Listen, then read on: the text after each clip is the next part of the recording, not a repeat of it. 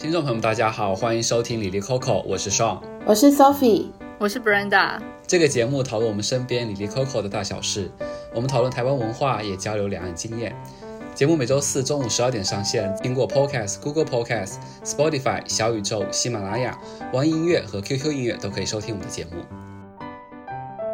那我们今天这期节目真的是，我看大纲就觉得非常的精彩。我们想要来聊的是男校和女校的那些事情。女校的部分会由 Sophie 来负责，因为她高中读的是女校。就是大家在月经贫穷那期应该有听说，因为大家都是女生，所以大家的卫生巾就可以大大方方的拿出来，不用遮遮掩掩。那她今天就会负责我们女校的部分。欢迎 Sophie 回来。呃，大家好，好久不见了。因为上次拔智齿之后，只听得到我的花絮，就是惊声尖叫的声音，没有说话的声音。那今天回归来跟大家聊聊我在女校的经验。这期当主场。是是是。那男校的部分呢？我们邀请到我们的好友 Luffy，他高中读的是建中，一所非常厉害的男校的高中。那我们先请 Luffy 跟大家打个招呼。啊，嗨，大家好，我是 Luffy，就是很高兴可以受邀上 Brenda 跟 Sophie 的邀请来录制的 Lily Coco，之前都是当听众，今天竟然第一次进到录音室来，觉得非常的开心。嗯，那我们今天的节目会分为三个部分。首先会由我和 Brenda 来向大家介绍一下两岸男校和女校的发展历史，然后我们会让 Luffy 和 Sophie 来分享他们的经验，以及帮助我们打破一些我们对男女独校的一些遐想和偏见。所以大家就是也可以直接点击 Show Note 来呃跳转到自己感兴趣的部分。那我首先先来跟大家分享一下，就是大陆目前男女校的情况。就是其实我很少有看到这种单性别的教育了，可能还是有零零散散的几所，像中华女子学院或者是吉林女子学院，但好像比较更偏向都是女子学院，没有男子学院。然后我有稍微查了一下历史，就是其实会很发现说，在晚清之前，其实一直都是单性别教育，因为其实，在古代女性是不能上私塾或者是上书院的嘛，所以其实之前这些呃学习的地方都是男校。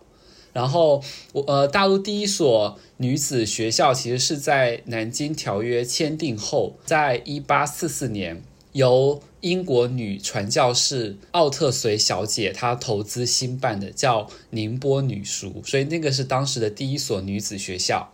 然后在民国时期呢，就是政府有颁布像普通教育暂行办法，有宣布男性和女性是享有相同的教育权，所以那个时候就是女校会快速发展。然后在像一九二零年左右的时候，上海仅上海一地就是会有四十多所由国人创办的独立女校。然后是在建国之后，也就是在一九五二年左右，就是政府有取消教会学校和私立中学，所以女校就有开始合并，然后就是有在推行男女共校。所以从历史的发展上来说，感觉男女共校是一个社会发展或者说是一个性别平等的一个表现啊，就是女性在受教育权上逐渐和原本我们说是。性别优势的男性靠拢，就是感觉是一种平权的运动啊，所以现在很少会有看到说女校或者是男校就是性别独校这样子一个情况。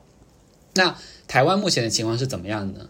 我觉得台湾一开始的情况跟刚刚上讲的，就是在大陆的情况是差不多的，就是说，与其说是男女分校，不如说其实一开始的时候就有男校，后来才增加女生读书的地方。然后一开始的时候也是大概在一八八零年代那个时候，就是蛮多。国外的传教士就来到台湾办学，就是包括说，呃，清代的加拿大传教士马杰在淡水那边办了第一个呃现代女子学校淡水女学堂，然后在台南三年后之后也办了一个也是女学校，然后。嗯，当时主要的目的是为了要传教或者训练传教人员。之后到日治时期的时候，那时候就比较算是政治上面的一些呃现代化的政策。那女子教育就成为当时的施政的重点之一，目的是为了要延续国家的意识，还有塑造服从的性格。那个时候的女子学校就是会被认为是新娘学校，就是说学生的生涯规划就是读完书之后，然后进入家庭当贤妻良母，所以那些课程可能就是会上一些缝纫啊，或是美姿美仪的家政课程。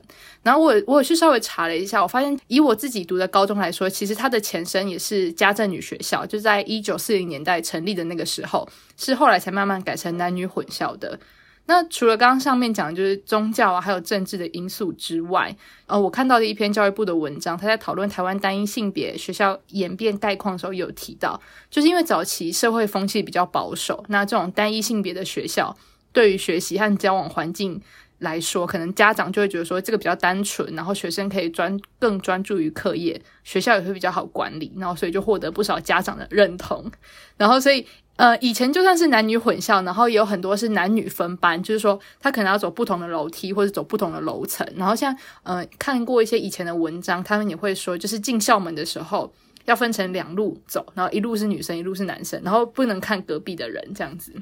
就是会有像这样子的一些记录，好魔幻呢、啊。对。然后晚进的话，就是不像上讲，就是说，因为呃，上刚刚讲说，可能以大陆来说，现在就是已经没有教会学校和私立学校了，但是以台湾来说，现在还是有的。然后，所以有一些学校，它是因为宗教的因素成立单一性别的学校，像是台中的小明女中，就是蛮有名的天主教学校的，所以。然后，因为小明女中又是成绩蛮好的一间学校嘛，所以就是大家就会蛮知道说，诶，那间是一个天主教学校。可是虽然就是说名号上面是天主教学校，但其实学生就是服不服从又是另外一回事了，这样子。所以，其实我觉得，呃，以现在来说啊，慢慢演变来说，虽然还是会有一些私立学校或者单一性别的学校，但普遍来讲，就是，呃，跟上讲的一样，就是更重视两性平等的互动，然后再加上少子化的影响，所以单一性别的学校在这样的背景下面，就是会逐渐减少。然后，即便是有些单一性别的学校，就是这几年在开一些特色班招生的时候，也是会开放另外一个性别，像是台中一中的美术班就有开放女生报考。当时对于就是台中的学子来说，这真是是一件非常不可思议的事情。就是诶，男校里面竟然有非常稀少的女生跑到里面去了。所以我也还蛮好奇说，说就是等一下，不知道 Sophie 跟那个 Luffy 会不会讨论到说，你们的学校是单一性别吗？还是说你们有一些特色班是有就是其他性别的人呢？呃，我分享一下台南的状况啊，就是说，呃，台南女中它是有音乐班，然后音乐班的话它是有收男生的，所以我们在学校可以看到一些零星的男生。另外一个是，呃，台南第一志愿也是男生也有男校，就是台南一中。台南一中是，呃，这几年他们有一个新的班叫科学班，他们那个班希望能够培养科学的人才嘛，那个班也是有招收女生的，所以在台南一中也可以看到一些零星的女同学这样子。不过建中是有收女生吗？建中是没有，建中没有，就是全部都是臭 男生。有曾经讨论过要开放女生吗？嗯，至少在我读的那三年。过程中没有讨论过，应该是也现在也没有啦。嗯嗯嗯，因为我其实我在看有一篇报道，他们就有去访问成功高中的校长，就是说，因为他们学校就曾经有一度在讨论说要不要开放女生，因为他们现在也是纯男生的学校，那他们就有在发问卷给学生跟校友说要不要开放招收女生这样子，然后后来得到回馈是希望可以维持男校，保留日本时代就建立的历史传统。那回馈的内容就会说，呃。觉得维持现状就很好了，这样子，那就也讨论到说，为什么有些学校会开放，就是另外一个性别的学生进来，也是因为少子化的关系。那时候报纸就有去问到他们学校的校长，然后校长就说，但他们学校因为招生率一直很好，所以没有招不到学生的问题，所以自然可以维持单一性别的招生。我就觉得哇，这真的是非常凡尔赛的问题呢，就对他们来说，没有招不到生的问题。对啊，然后。以台湾的，就我我之前去查了一下教育部的统计，就目前台湾已经没有单一性别的国小和大学了。那但是高中的话还有二十二所，男校四所，女校十八所，国中的话十二所。那其中建中、北一女还有台中女中等名校都还是维持单一性别的招生。所以 Sophie 和 Luffy，你们俩也都是高中才开始读男女校吗？嗯，我的话也是只有高中读女校，所以就三年而已。然后其他都是男女合校，而且是合班，就是一个班上有男生也有女生。对，我也是高中那三年读男校而已，其他时间都是男女合校跟合班。那很好奇，说大家为什么高中会选择去读男女校呢？在大家回答之前，我我就先补充一下，那时候上有提出这个问题的时候，就说我觉得这是一个很凡尔赛的问题，就是说，就是一个看似是问题，但其实是炫耀的烦恼，就有点像是，呃，为什么我这么多钱没有处没没处花这样？就是对于台湾的其他小孩子来说，就是为什么要读建中，为什么要读女中这件事情，就是它不是一个问题。啊！我的保时捷在车上堵，在路上堵了。啊！人家的包包太多了。拿不动了。嗯，对，所以我来回应一下，为什么会去读女校？因为呃，我读的是男女嘛，台南女中，然后台南女中在我们那边是第一志愿，然后我刚好有机会，然后我就去读了。所以就是反正考试成绩出来之后，你分发之后就过去。所以我不是因为女校才去读那个学校，是因为刚好要读那间学校，它是女校这样。我的话其实也是，因为我高中读的是建中嘛，然后建中其实就是台北的第一志愿，那它就是男校。然后我发现，其实我也我也不知道什么台在台台湾，就是好像很多前三志愿都是单一性别的学校，在高中这个阶段的时候，对，然后就我觉得这还蛮有趣的。然后其实那个时候，因为我就是其实之所以想要去读建中的原因，其实也就是它就是一个升学主义下，之前就是论文会客室应该有提到，升学主义下它最好的一个地方，这样，然后。所以也不是因为他是男校才要去读。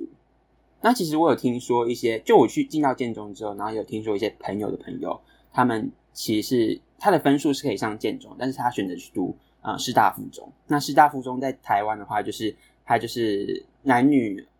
合校，但他们是分班的第一志愿。所以其实会很明显的看到，在台湾比较厉害的高中，他们都会将。性别区就是两性会区隔开耶，就像建中或者是北一女，他们也都是单性别的学校嘛。然后刚才鲁飞提到的那个师范的高中，他他也他即使是男女合校，但他是男生和女生是不同班级上课嘛。好好奇这后面就是有什么原因吗？就是为什么厉害的都是单性别的学校？我自己觉得应该是反过来，就是说因为一开始都是分开的。就是像前面讲，他一开始就是分开的，那只是他们就是延续这个传统，因为一开始都是都只有这些学校，就是说这些好的学校就是一开始就存在了，那他们所以好的成绩的人本来就会在里面，那好的成绩的人，好的升学率，然后他们就是会继续维持，那就单一性别会比较好，我觉得是一个像这样的轮回啦。但我觉得可能实际上的原因还要再去查查，嗯。然后我觉得，然后所以后面人再去把这个东西到因为果来解释说，因为他们分开了。然后不用烦恼一些别的事情，所以成绩才比较好。就它会是一个大循环，对对对，嗯，它是一个自我反馈的过程，对对对对。那既然 Sophie 和 Luffy 你们之前就是在你们是只有高中是男女男女校嘛，所以大家你们将高中和国中以及高中和大学的经历对比的话，你们会觉得说是否有一些事情是只能发生在男校或者是女校中的呢？我的话，很明显的感觉是我读女校的时候，大家都很自然的在教室换衣服，因为台南很热嘛。如果你上体育课之后，你可能就想要把体育服换掉，或者平常就流很多汗的时候，想要把它换掉了。然后因为我们都是女生，我们就直接换，然后大家也不会遮遮掩掩，就是直接换这样。可是如果以前是国小、国中的时候，如果你们班有男生，然后体育课还是会流汗，所以你还是要换衣服。这个时候就很有趣，就男生都会很自然的在教室脱。可女生就会自己会觉得要去厕所换，对，而且男生就算不是体育课换衣服，也是会随便在就是教室里面把衣服脱掉，或者是就是拉拉个半身，我也是不懂为什么。对啊，或是把或是拉起来把背露出来会比较累。对对，然后我都觉得为什么他们可以，然后女生就要排队去换衣服。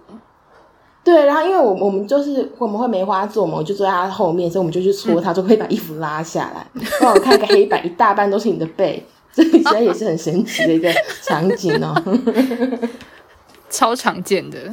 然后还有另外一个印象很深刻，就是前面呃上有提到，我之前在月经贫穷那集有聊到，就是说因为都是女生，然后大家就比较不会害羞把卫生棉拿出来。以前有男生的时候，你要去厕所嘛，然后你就会不自觉从书包就是快速拿出卫生棉，然后把它抓在你的拳头里面，然后把它塞进口袋，就很像某一种。神秘的忍者嘛之类的，就拿手里剑之类。可是如果如果都是女生的话，其实大家就会可能就是拿卫生棉啊，大家就大大方方走去厕所。然后如果都是女生的话，你如果没有带卫生棉，你要借就很方便啊，因为大家都会多少有一些备用的，然后都可以直接讲说某某某你有没有？他没有，他就说哎、那大家谁有？然后就会有人拿出来。然后不同的大小的都有，因为大家的量都不一样嘛。但是因为如果是在混校的话，就是这件事情就会变得很像在讲悄悄话，就是你要先跟你很好的女生朋友说，哎，你有没有卫生棉？然后他没有的话，他再去偷偷问另外一个人说，哎，你有没有卫生棉？这样就是他是没有办法大声的讲出来的，都必须是以这种很口语的方式传出去，然后就变成非常的耗时间。对，来不及了这样。嗯，就像 Sophie 刚刚提到，就是其实男生的话，我觉得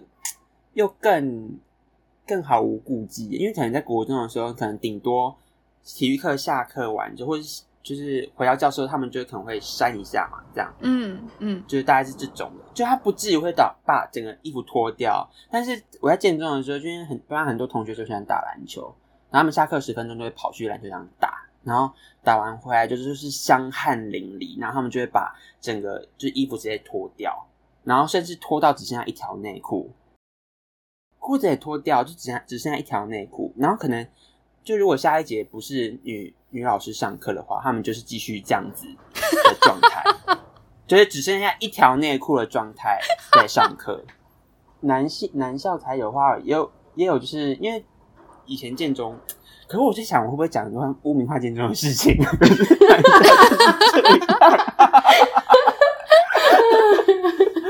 因为因为建中就是每个班教室都有投影幕嘛，现在应该也是了。然后其实就有电脑，那电脑大家可以去用。然后之前就耳，我是没有真的看过，但是就耳闻，就是中午午餐的时间的时候，就是他们就把投影拉下来，然后就一起放 A 片。然后我觉得应该是比较捉弄性质，知道吧？那反正就是。反正你知道，就高中这阶段是十五岁到十八岁，就是从一个屁孩变成一个小小成熟男性的过程。但是这个过程就会发现很很多很幼稚的事情，然后又是一群男生集合在一起，然后他们就会就是会做出这种更令人就是闹着玩心，然后比如说一起看 A 片，然后意想不到，或者是他们就午休的时候就会一起。用那个大荧幕玩那个皮卡丘打排球啊，哦，超疯！那时候就一起玩这种事情，然后我觉得这就是男生 可能某种幼稚的集合，然后就在男校大爆发出现，然后就有时候看的时候觉得很好，还蛮好笑的。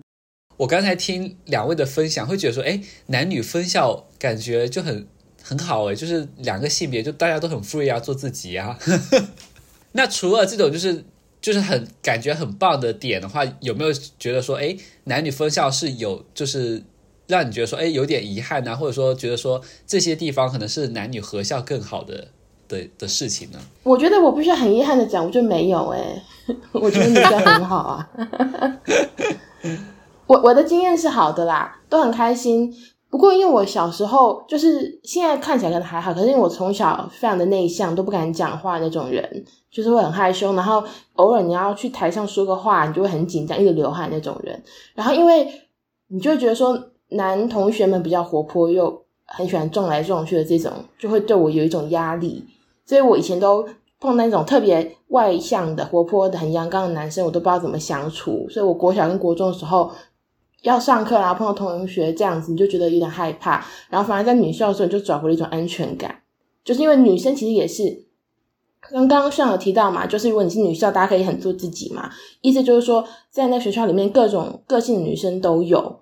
那也有个性比较温和的女生，那我就可以跟她们在一起这样子。然后我也比较不会有压力，所以。我高中三年刚好是也是重要的青春成长期嘛，那三年可能就过得比较安稳。后来我到大学的时候，又觉得说其实男生也没什么，就是一个普通的人，我也是普通的人，所以相处起来也不要不也比较不会有隔阂啦。所以我自己的话，算是觉得女校还蛮好的。我我想不到有什么男女混校的优点，然后女校没有的。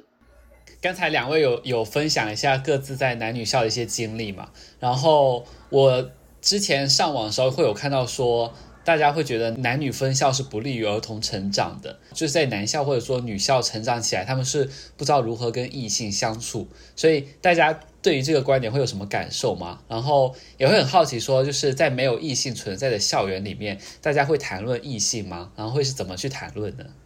我的话就是刚刚提到的嘛，因为我也只有读三年而已，然后刚好这三年反而给我安全感的，所以然后因为我平时平常生活中就碰到男生啊。家里会碰到，然后社团活动还是会碰到其他高中的男生，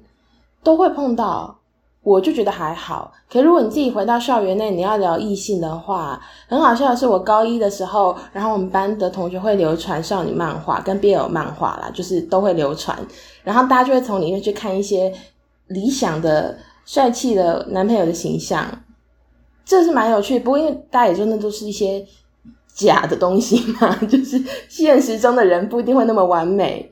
然后还还有很有趣的是，因为大家也会交男朋友，所以大家也会聊天。不过因为那个男朋友就不会是在我们学校里嘛，他可能是别的学校的学生，所以你如果听他聊的时候，其实没什么好聊的，因为你没有看过本人，所以你听听也觉得很无趣这样子。所以如果是他要聊女朋友，就比较有话题，因为可能是我们学校，然后你不认识他，可能有看过他，所以还可以聊说他看起来就是感觉。很活泼啊，我觉得跟你很配，这种大家 大家就会聊得很开心。就，uh, 我就发现，如果要聊爱情话题的话，见到本人的脸比较能够有一个想象空间，话题比较能够炒热起来。然后另外一个很有趣的点是，我们虽然不会特别聊异性，多少会聊，可是没有不是那么强的话题热度嘛。可是因为我们学校会聊那种很帅气的学姐，或是排球队的同学，嗯、因为我们学校排球队很强嘛。然后我们学校。至少我读高中那三年，我们对台台球的狂热，是我们中午的时候不是会有午饭时间嘛，加午休时间。嗯、如果那一天就是那一天高中，我们是打乙级啦，因为甲级就是真的是体育的学校在打的，我们是乙级，所以我们打乙级联赛的时候，如果刚好在我们学校办，大家中午都会去体育馆的顶楼，因为我们顶楼是排球场，然后看比赛，然后就会有别的学校的学员来跟我们学校学员打，然后我们大家都一起帮学姐加油，或是同学加油这样子，然后就。非常非常的狂热以及快乐，会有学员偶像吗？就是会有会有某一个某几个学姐，就是全校都都知道这个人嘛，就是超帅，这个学姐超帅，然后都会经过他们班去看一下。哦、学姐的话有，可是因为刚好我高一的时候，我们班有两个体保生，他进来，然后他会进来我们班，就会进来我们学校的原因是因为他们国中的时候打得非常好。所以后来就进到我们班，那他就是我们那一届最会打排球的人。刚好刚好两个都排到我们班，不知道学校怎么分班的。嗯，所以别的别的班的人会来看我们班的人，哦、我们班人就与有容焉，就是有那种很开心的感觉。嗯嗯嗯嗯。哎、嗯嗯，但所以听起来是说，在女校中反而是比较帅气的学姐会比较受到很大的欢迎吗？那就是而不是那种就是很更偏女性化，就是更漂亮、更文静的学姐呢？哦，其实我觉得，其实这个后来有很多性别议题的文章在聊这件事情呢，就是说，为什么在教育体制下，男生表现出阴柔气质不一定会被大家所欣赏，女生表现阳刚气质的话，大家会觉得很棒。那这就是另外一个大家想说，你就是比较呃包养。然后贬音的这个这个流派可能会有这样子，那我觉得其实多少有一点影响。那可是也是刚好，因为我们学校的排球队很强，那就像现在在比奥运一样，如果他表现的好，然后大家就会很喜欢他，然后觉得他很棒，就会成为一种你知道偶像的热潮。因为不然他读书的话，因为读书大家也就都一起读书啊，可是不是每个人体育都好，所以他们会特别的，就是你知道珍贵。然后因为你就你知道人的线条在打排球的时候。就很漂亮啊，所以就觉得很厉害。对，我们那时候会有一个风潮哦。然后我突然想到一个别的有趣的例子，就是我自己觉得我高中三年，然后大家对于异性就是男性，但这是奠基于异性恋的前提之下啦。对于男性兴趣最高点在哪里呢？就是我高二的时候，我们班的英文老师他就是有借了 BBC 的影集叫《Sherlock》，台湾翻《新世纪福尔摩斯》啦，就是这个影集给我们看，让我们看那一集刚好是福尔摩斯。跟他侦探生涯中有一个很重要的女生叫 The Woman，叫艾琳阿德勒的对手戏，反正我就不讲剧情。可是那一集就是他的性张力很强。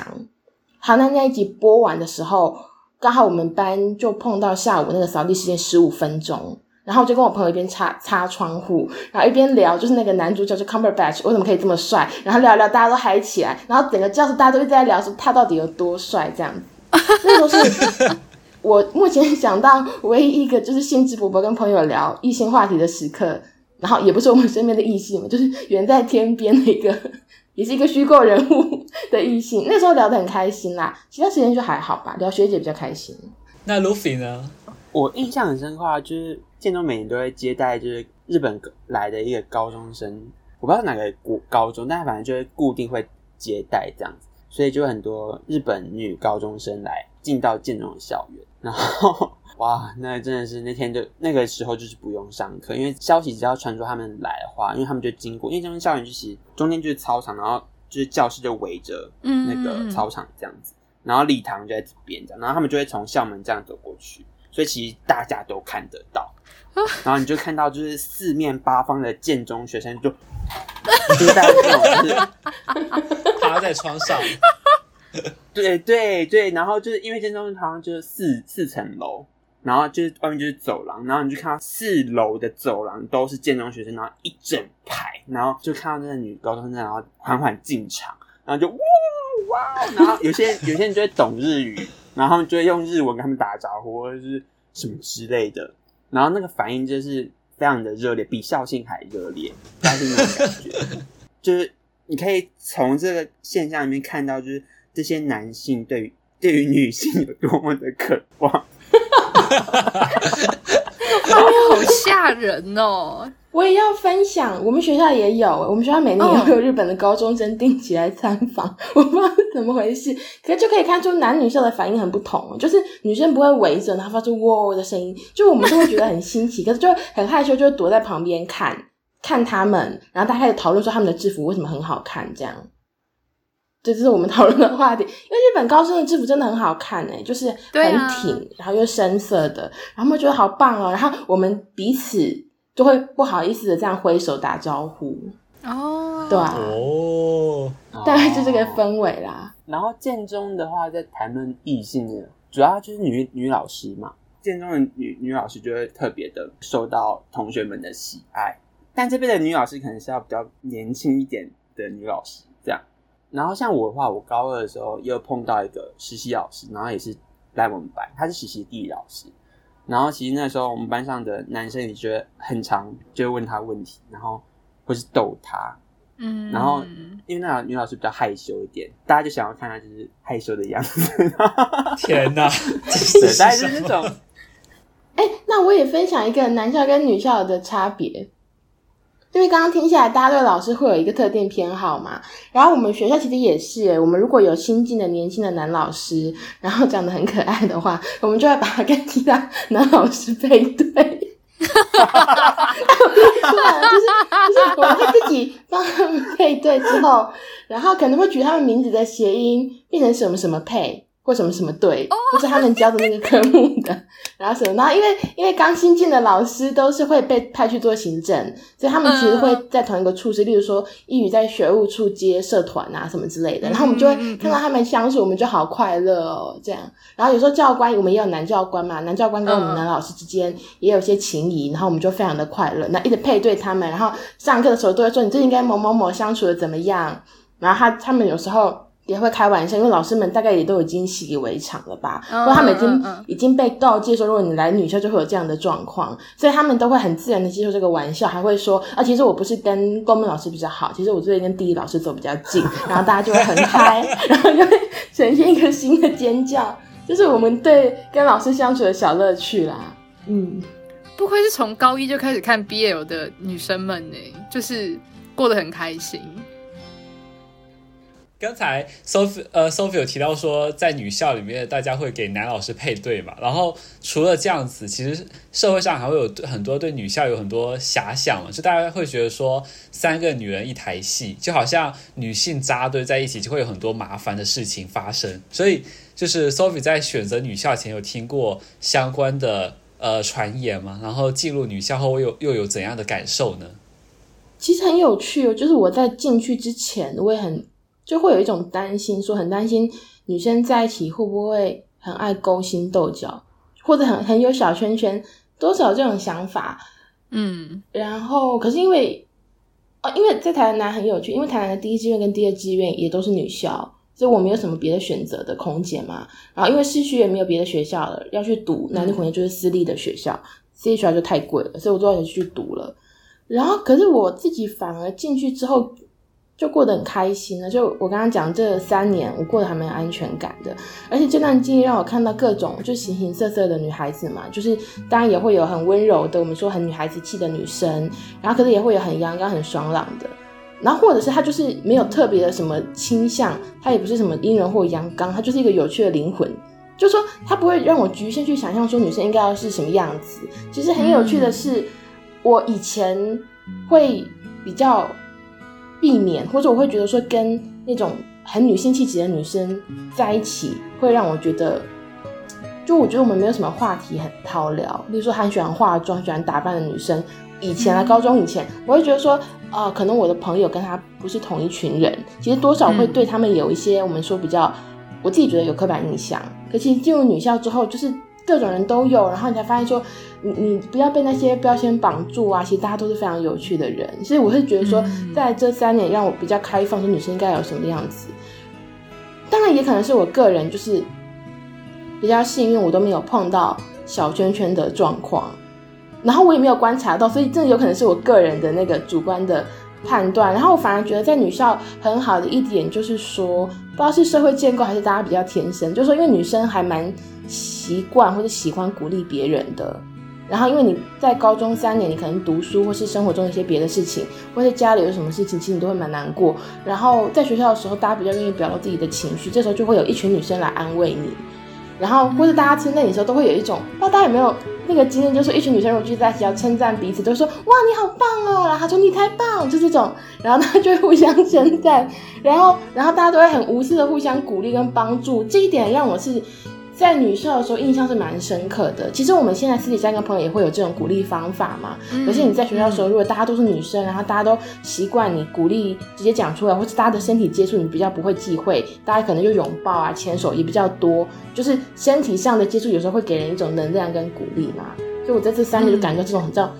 满满的，就是安慰、鼓励、赞美的正能量，然后就觉得女生们都很可爱啊。嗯，嗯，因为我自己也很。喜欢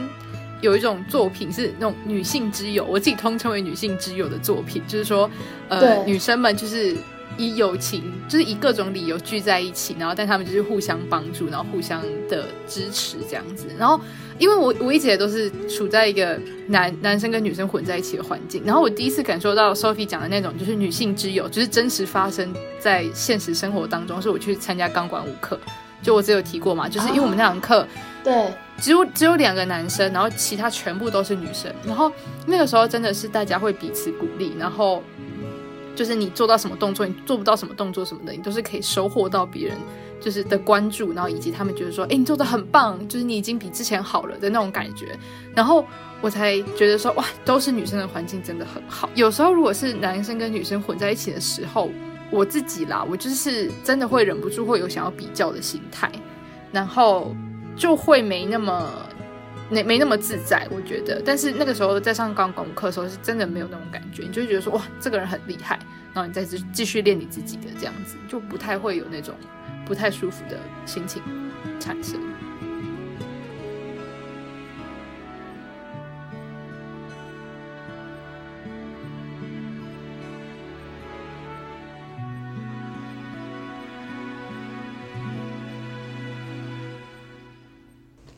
针对就是女生会不会比较勾心斗角？其实我之前在知乎上有看到一个回答，他说，其实，在女校反而不会出现就是女性的勾心斗角。但这个回答其实它背后的一个性别逻辑，我们之后也可以再讨论嘛。就他是说，因为其实没有男生在，然后女生反而不用去，就是他的意思应该就是说，其实，在男女合校的时候，女生可能是想要争夺到男生的注意，或者说想要。想要成为那个男生的女朋友或者这样，就是他们是有一个竞争的关系在，所以他们才会有比较多的勾心斗角。然后，但是只但是在女校的时候，反而是因为没有男性这个这个事物的存在，所以大家可能相处会比较和谐。我觉得这也是一个很有可能的状况，因为不一定是想要当谁的女朋友啦，而是说如果有一个男生在的话，不过这就不是。嗯，这也很难说不是男生的问题，应该说可能过去社会很多规则是男生主导，或是我们之前有讨论过美的形象，嗯、瘦才是美，或是更古老可能长头发才是女生这种东西。那如果一个男生在的话，你你多多少少会感受到这些目光，那你就会想要往那个方向去前进，然后你势必就会想要去跟其他人去竞争。那因为你不需要跟男生竞争，说谁长头发比较漂亮嘛，或谁比较瘦，就是会去跟女生竞争，可能多多少少就会比较有这种相互有点。比较顾忌啊，或是有点排斥的状况，不过我在女校的话，的确就是大家都过得很快乐，然后大家也都很做自己，就是你很你很女孩子气什么的，大家也不会觉得你怎样，然后你很阳刚，大家也不会觉得你怎样，就大家都很好，然后就一起当好朋友这样。那卢比那边呢？就是男校，因为也有人觉得说女校就是女生会事情很多，那男校就是因为男校就是阳刚之气太太盛，所以就是会有很多拉帮结派，然后打架的事情，就会很容易发生暴力事件了。就是卢比有有经历过相关的事情吗？暴力事件我我没有什么印象诶，但我没有听说就是那种成群结党然后互殴那种的啊。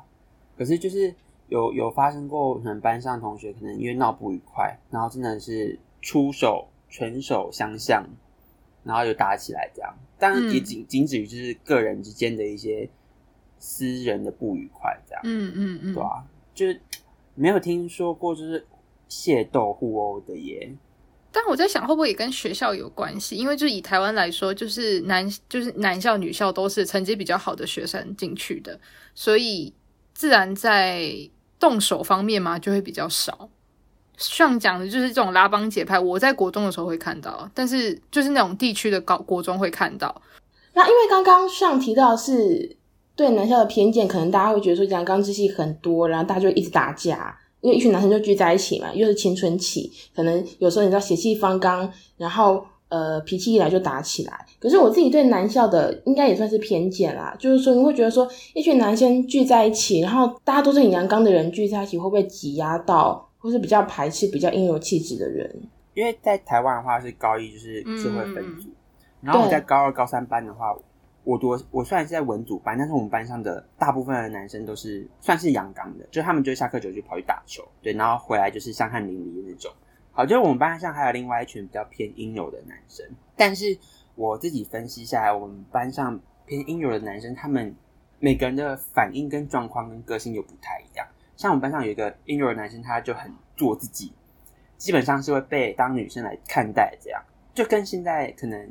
我们看到的，我想一下有什么人可以，钟明轩算吗？哦，对对对对对对对，好，就是就像钟明轩那样。就很做自己，然后他可能就会拿一些嗯，可能圈内的玩笑，就直接在我们班上讲。比如说那个同学，就是那个英雄系的，然后很做自己的同学，像钟明轩的同学，他就会说这样，我就是喜欢吃屌，他就是喜欢，他就直接在我们班上的，他就只会会在直接在我们班上这样讲，就是有点像反过来，就像 Sophie 你提到说阳刚气质会威胁到阴柔气质的男生，这但在我们班上这个状况是有点像反过来，就是这个阴柔性的男生他会去挑战。然后阳刚气质的男生，嗯，就会给他们一些震撼教育。然后因为那个同学他超敢，他就直接会直接坐在我们班上一些男，就异性恋男生的阳刚气男生的大大腿身上，或者对他们就对他做出一些肢体上的接触。然后我们班上的那些阳刚气的男生就会可能会被吓到，然后就被震撼，又被教育到。所以我觉得是一个比较反过来的状况，就是。这个同学他会带给我们班上一些 straight 的男生的一些 的一些想法，一些启蒙啊，对，嗯嗯嗯，像 Sophie 刚刚说，你觉得会不会有些阳刚气，然后威胁威胁到阴柔气质的一些同学身上的话，我觉得是比较可能是除了那个同学以外的一些大部分的阴柔气质的男男同学，他们就会比较。就会跟那群阳刚系的同学会比较有点那个界限，觉得画的比较明显。因为其实那个好带是那个 A 同学啊，那 A 同学他就会反而比较可以跟那群阳刚系的男生来的更多互动。对，我觉得这是还蛮奇特的现象。哦，可能其对于其他阴柔的男同学来说的话，他们可能是出于自己的一些心理上的，可能是自己的认同，或是他们可能个性本来就不太擅长跟这群。阳刚气的男生互动，所以就变成说那个互动的界限会比较明显，但是那个 A 同学就比较不会有，反而可以很玩的很开。像我讲一个比较我我自己的事好了，就是因为那时候我们班上就是以那群男同学为主，就比较阳刚气质的那个为主。然后那时候我印象深刻，好像是高三还的什么时候，然后要因为每个学期初都要选什么鼓掌什么之类的，嗯嗯，就是比如说风纪鼓掌、学艺鼓掌、班长，嗯，就是那种。职位这样子，然后因为那时候其实我跟那群人没有到很很熟，我就是比较是属于那种小的那一群这样。然后那时候选股长，那我一直很想要当，我忘记我想要当什么，好像是学艺还是什么的，风纪什么之类的。然后因为他们那群，他们就会主导班会的那个气氛，嗯嗯嗯嗯，然后你知道那种、哦、那种死缺或者什么抬头，大家都会说哦，那个谁谁去当啊，就选谁，然后这种之类的。然后那时候我一直很想要选，但是我就不敢说话，因为我跟他们不是很熟。嗯嗯嗯。然后反正后来我就没有选上，然后没有选上，我就我就很难过，然后我就跑去我们学校的地下室哭。哦，哈，这真的很伤心。对呀、啊，对啊，所以我觉得这个很这个很个人，所以我觉得说像说你刚刚说的那个威胁，我觉得多多少的会有，嗯，只是那个威胁是怎么样的威胁？这样是话语权威胁呢，还是是互动上的威胁？然后我觉得这也跟这个威胁的程度跟被威胁的就是自己心理上，或者他能不能抵抗这个这个力量有关系。因为我我刚刚在听 Luffy 讲这一段，其实我一直想到我自己高中时候的状况，因为我那时候就是一个很喜欢当班带的人，我就是会那种举手说我要当班带的人。然后那时候我不知道你们学、你们班你们学校有没有班带这个职位，但他总之就是负责要统筹班上要去开会，然后要帮忙办活动的那个人这样子。然后。所以那个时候，包括要办园游会，要讨论要办什么时候，也是由我来主持。但是因为我也不是，就因为我刚刚提到，我们班上也有那一群就是阳刚气质比较比较强的一群的男生，然后就会发现，如果不是他们如果不愿意配合我的话，然后事情就会推不下去。就是因为他们讲话很大声，然后就是会让你就是会就是会有一种没有底气的感觉，你就会觉得说好像事情做不下去，卡住了这样子。然后，但我也不确定是不是我那个时候对于自己的自信比较不足，还是怎么样。但总之，因为我那时候一直是处在一个男女混校的情境当中，所以我其实不太能够感受到那种性别的互动。老实说，那个时候只是单纯觉得自己很不会做事情。但是现在回头来看，就是因为有这样的一群人存在，所以事情的走向才会不如我所预期。我并不是说他们都在反对我，我只是觉得说好像并不是。一件事情要做好像并不是我说的算的那种感觉，嗯、我也所以我也还蛮好奇，就是以 Sophie 来说，你自己在女校的话会有，就是你就我的意思说，就是因为我在混校的时候，其实我并没有意识到这种性别的议题。那你自己在女校的时候，这种东西会被比较大的放大吗？或者说，其实呃你自己遇到的状况会是什么？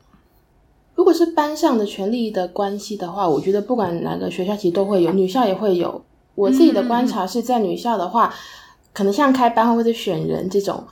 呃，也会有一群人比较主导。那那些人是什么样的人呢？嗯、如果在女校，就是属于成绩好、体育又好，或者社团活动又玩得好的人，就是他又会玩又会读书的人，或是班上比较有比较特，通常是热舞社，或是有参加学生会的同学嘛，或是有参加呃热音社等等的这种同学们，或是康复社。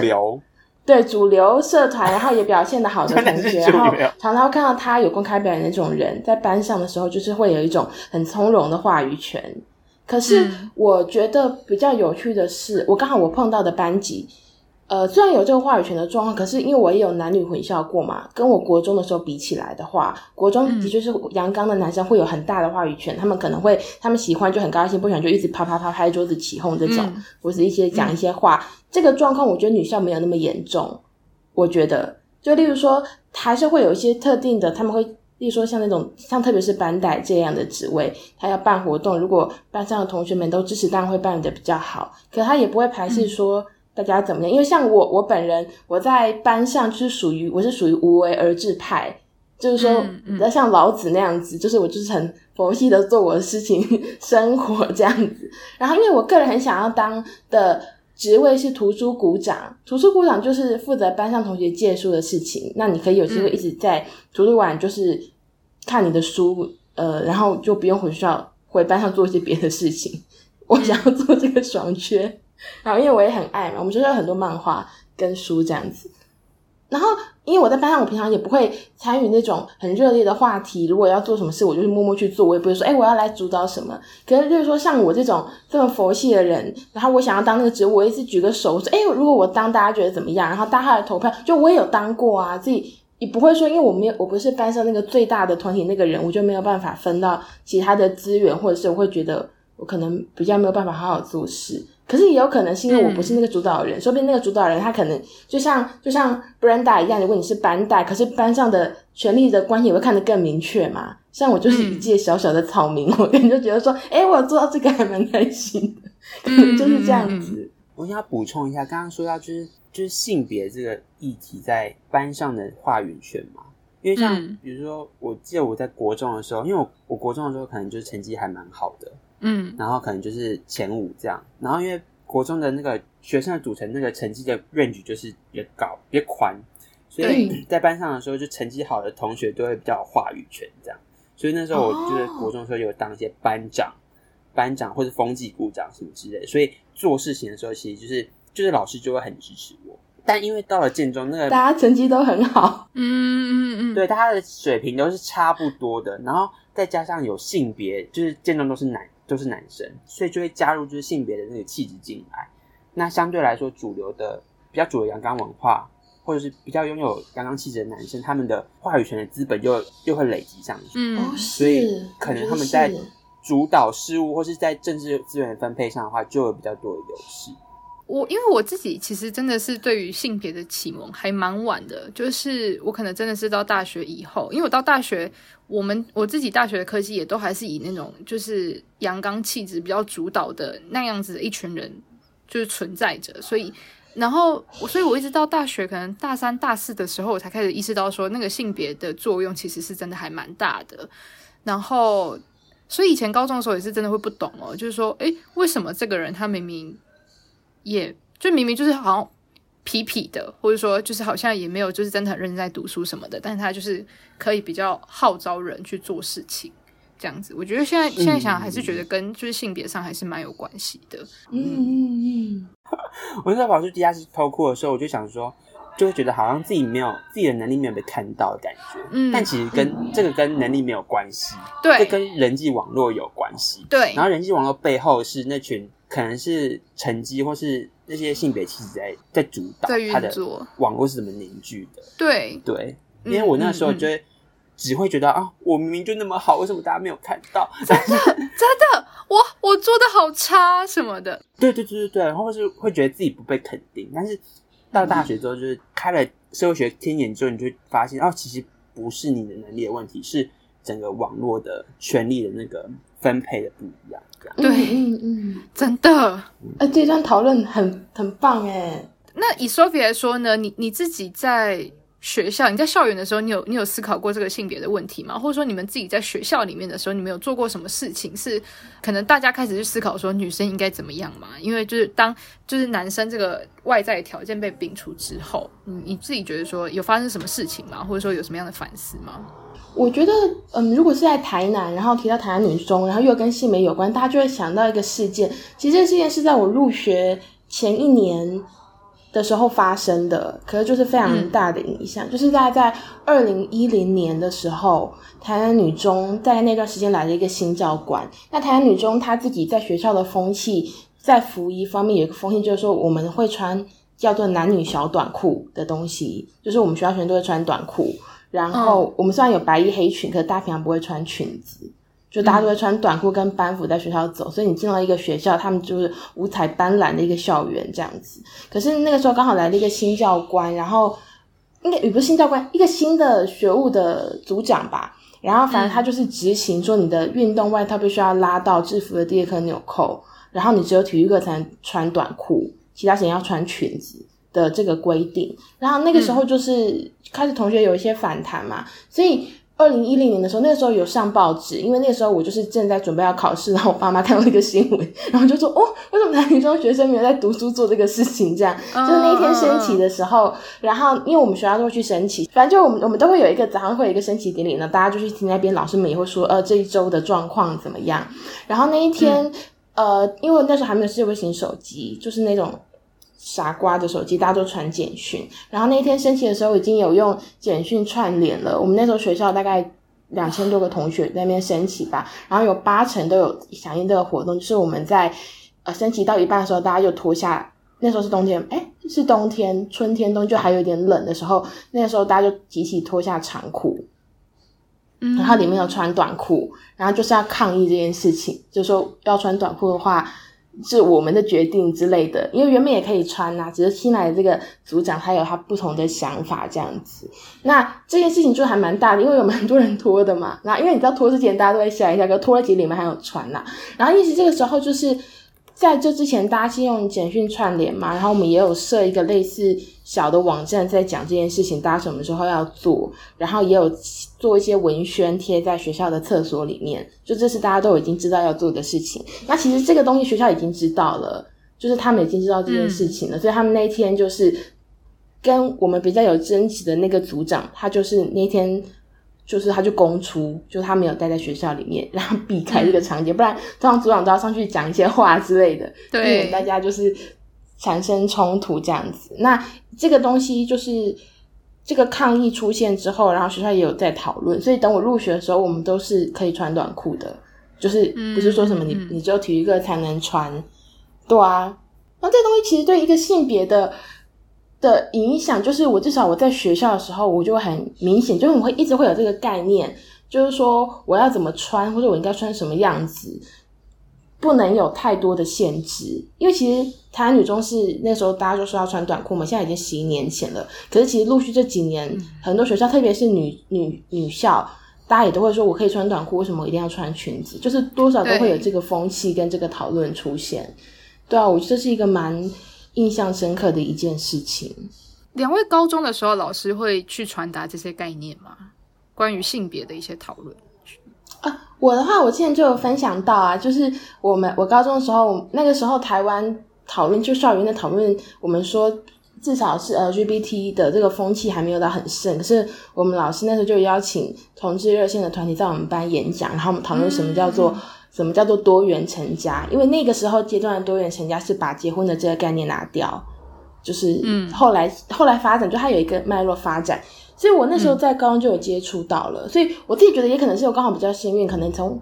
在高中时碰到这些老师们或者是同学们，不会让我觉得在性别上面有什么压迫感。因为我我就是首先我没有被压迫到，第二个就是我刚好都碰到比较多元的观念。就是我也我自己也是到大学之后，因为我在其他地方。有别的想法嘛？大学就有别的文本，嗯、可是那个时候就我有分享过，嗯、那个时候就是我们老师邀请同志热线到我们班做演讲，然后我们有交流有聊天的时候，教务处的主任超紧张，他就坐在后面。然后老我们老师还特别问他说：“哎，请问有什么需要坐在后面的事情吗？”然后主任他也很尴尬，因为他也不想要变成一个你知道没有性别 sense，然后那边穷担心的老人，嗯、他就说也没有，我想说我也来看看，这样刚好有机会。可是因为他很尴尬的话，就很明显，然后他就坐在后面听这样。我们现在可以乐观的看出他是想要来学习，不过他那时候给人的感觉是他可能担心同学们被传达什么，我们说不正常观念了。他其实给人的感觉是那样，可是像其实是这样子，他还是可以申请进来聊嘛。然后而且因为我们班只是其中一班，还有去别班聊什么的，对啊，所以我们学校是也有在聊这件事情。然后因为嗯，我们学校因为女校也是，就像就像 Luffy 刚刚讲的。如果是比例的话，你一定会有同志啊。然后我们、嗯、就大家也其实也都知道，我们那时候的风气也是，就是社会没有到非常非常的友善嘛，所以大家其实有点像是，其实大家都知道，只是大家都不说过，可大家都知道是谁的这一种。然后老师们其实也不会，嗯、也不会有那种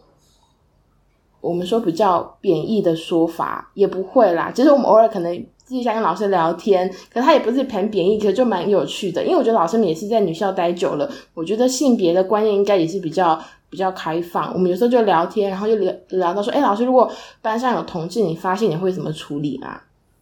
然后说，其实也没什么好处理的，就只要不要影响到功课，谈恋爱没什么啊。比 如说，有时候很尴尬的是，如果你们是同班的话，有时候上课有没有？然后老师上课上一半看到两个人就是有握着手，牵着手，或者在班上偷偷接吻，然后他 说他上课上到一半就觉得很不好意思，可他又要装没事，因为他如果停下来，大家都看到了的这种，就这种，所以大家其实没有到很避讳去聊这件事情啦。我觉得对啦，没就就是。就是虽然刚刚都在讲说，可能那个权利上面可能会会比较多或什么，但真的还是看个人，并不是说我们今天讲的东西就是就是概括，并不是说男校就这样，女校就这样。对对对对对，毕竟我们前面就是在破除一些流言嘛，所以我们总不能就是又建造一些新的东西，新的刻板印象。是没有没有。哎，你们怎么收尾啊？今天聊超多的。对，而且因为我觉得最后面聊了很多，就是。岔出去的东西还蛮有趣的，对。像你自己当时在提这个题目的时候，有想象到我们今天会聊到这个这个这种地步吗？我我完全没有。我觉得非常有趣的点是我们今天我们另外三个之所以可以聊得这么开心，就是因为我们意识到我们没有要剪这一集。没有啦，在辛苦了，上加油。需要剪这一集的，就是一直在认真听，就是哪些部分都是要摘出来。对，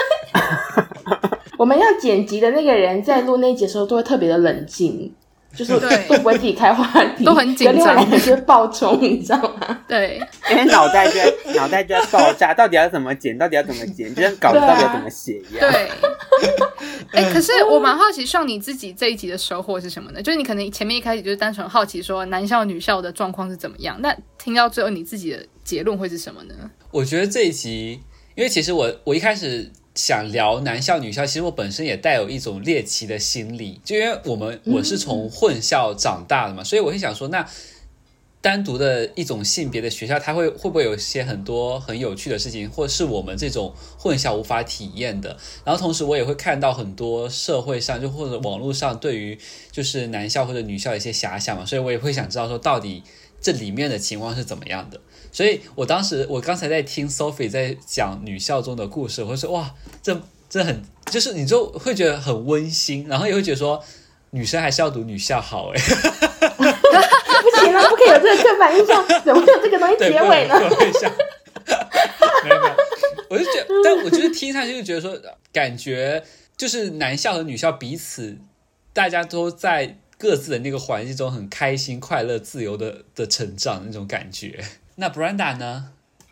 我原本其实是没有想到说我们会聊那么多性别的东西，因为其实原本准备的就只有一题而已嘛，就是关于在男女校的性别启蒙。然后没有想到后面开展出蛮多可以剪的跟不可以剪的东西，这样子。那 所以，我一开始呢，就是我原本自己的结论就是设定说，想推荐大家，就是因为高中，如果你已经高中毕业，你那时候是读男女混校的话，高中没有办法再重来，但是你可以去看剧。所以，我要现在要推荐大家。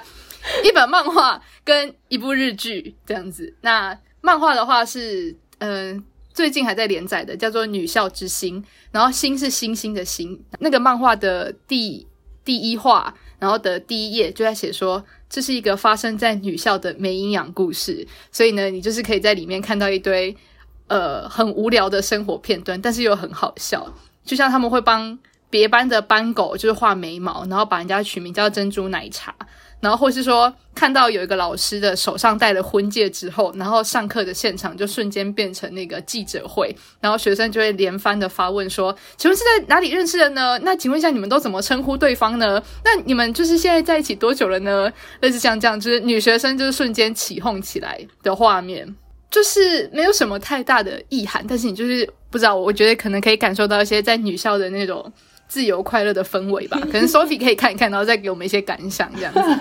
然后还有第二部是那个我很喜欢的剧作家工藤官九郎在二零一四年的作品，叫做《对不起青春》。然后这部的设定就是在，就是说，就是有两个相邻的，就是男校跟女校。然后女校是一个天主教学校，然后男校是一个佛教学校，所以就是两边就是因为以前的一个事件，然后就变得非常的不合。那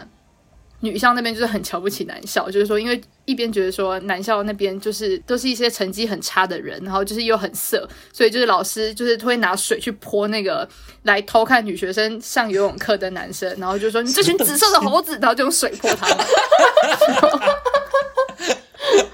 然后就还蛮好笑的啦。就是说你可以看到很多就是男校跟女校就是对彼此之间的一些刻板印象。那这个剧情就在讲说他们就是有一个实验班。因为他们有在讨论要合并学校，但是两边就是都有反对派跟就是同一派的声音。那他们后来就决定要开一个试办的班级，就是说先有一个班级，然后就是让男生跟女生就是一起上课看看，然后就是在讲说就是有很多男校跟女校对决的剧情，然后还有就是说年轻的就是年轻人他们是如何学习和异性相处的。最近看完之后觉得哦，好青春，好想再读一次高中的感觉。对，然后这边推荐给大家，作为我们今天的结尾。OK，好，那这就是我们这一期的节目啦。赶快结尾，已经录了两个半小时了，录超久，没有录这么久过，有史以来最长。非常感谢 Luffy 的今天来参加我们的节目啊！那之后大家也一定还会再听到一期 Luffy 的。那期应该是 Luffy 专门分享他论文的那期节目了，就是赌场。那如果大家喜欢我们的节目的话，欢迎加各大收听平台来收听我们的节目，然后也很欢迎大家在平台上给我们留言互动。然后 IG 可以搜索李丽 Coco 下划线 Podcast，微博是李丽下划线 Coco 就可以找到我们。那我们下期节目再见，拜拜拜拜拜拜。因为大家都在读书，可能也没有时间去训练打架吧，所以这样碰到事情很难打起来。就是你会想到用别的方法解决，因为大家都不擅长嘛，那何必用不擅长的东西互相攻击呢？对啊，还不如去比科展。对啊，对，比科展，或是或是比篮球什么之类的。对啊，或是在下一次的段考赢过你这种吧。对对对。